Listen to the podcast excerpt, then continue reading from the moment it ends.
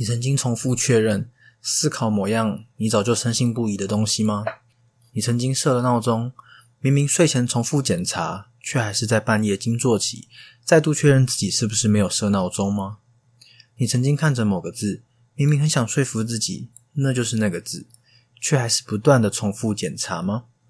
你曾让大家觉得你是一个极度要求自己的人，但是其实自己也想给自己喘口气，却做不到吗？是，以上都是我曾经有过的症状。我是一名强迫症患者。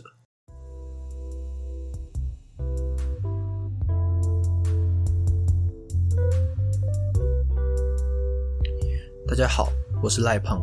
今天 Ash 不在，我想趁这个可以自己一个人录音的机会，跟大家好好介绍一下我们频道名字背后的意义，也就是强迫思考、强迫症。首先，我要强调的是，我会录这期节目的目的，绝对绝对不是要卖惨。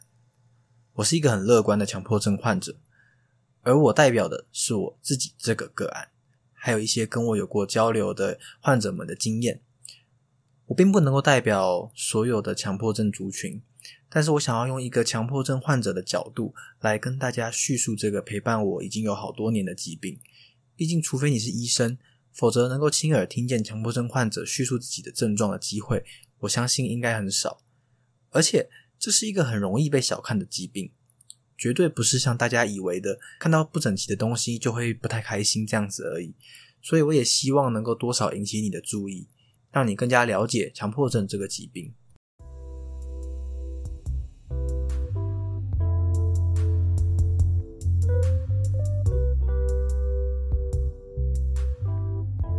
根据估计，所有的人口一生罹患强迫症的几率大概是一百个人中有两到三位，也就是全台湾大约四十到六十万的左右的强迫症病人。这个比例高于精神分裂症、躁郁症、恐慌症，但是这个疾病经常是被低估的，因为病人会隐瞒病情而不去寻求治疗。为什么呢？以我个人的经验来说，我是一个会忍不住追求完美的人。也就是所谓的强迫性格，要我这样的人承认自己追求的完美是很病态的，并不是一件很容易的事情。我们的频道名称“强迫思考”是强迫症的症状之一。根据中华民国身心调试爱心会的介绍，强迫性精神官能症，简称强迫症 （OCD），是属于焦虑症的一种。罹患强迫症的人会陷入一种无意义且令人沮丧的重复的想法与行为当中，但是一直无法摆脱它。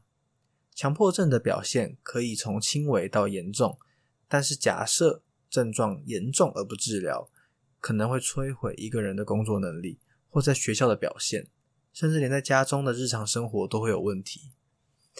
那其实我会想录今天这个主题，其实 Ash 很担心我是不是要来卖惨的。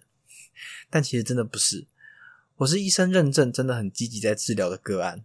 但这也是让我最最痛苦的一点，就是因为当我的症状发作的时候，我会更加的觉得我自己明就这么努力了，为什么这样的念头出现的时候，我还是没有办法阻止，我还是要陷进这个泥淖，我还是要进入这个回圈，甚至我没有办法靠自己的力量摆脱这个回圈。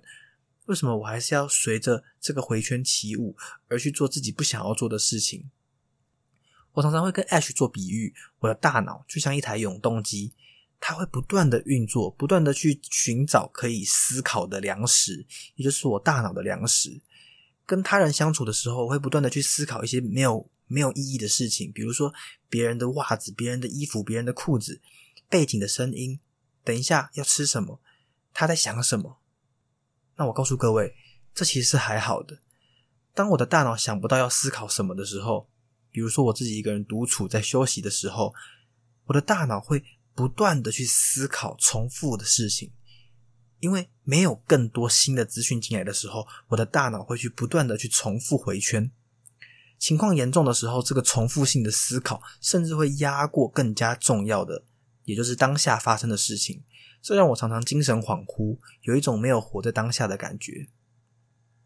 古希腊神话有一个悲剧人物叫做薛西弗斯。他被诸神诅咒，在地狱中不断的推着巨石上山，然后又让巨石滚下山。这种徒劳无功、毫无指望的苦役，是最可怕的刑罚。以上是在网站上关于强迫症的叙述。但是我想告诉各位，这样的叙述其实，我我个人认为没有办法很完美的描述强迫症这样子的症状，因为强迫症患者本人他并不会觉得强迫症的思考或者是行为是徒劳无功的。我们的大脑告诉我们，你就是要去想，你就是要去思考，你就是要去动，你就是要去做这个行为。但当我们回归理性的时候，我们却又发现。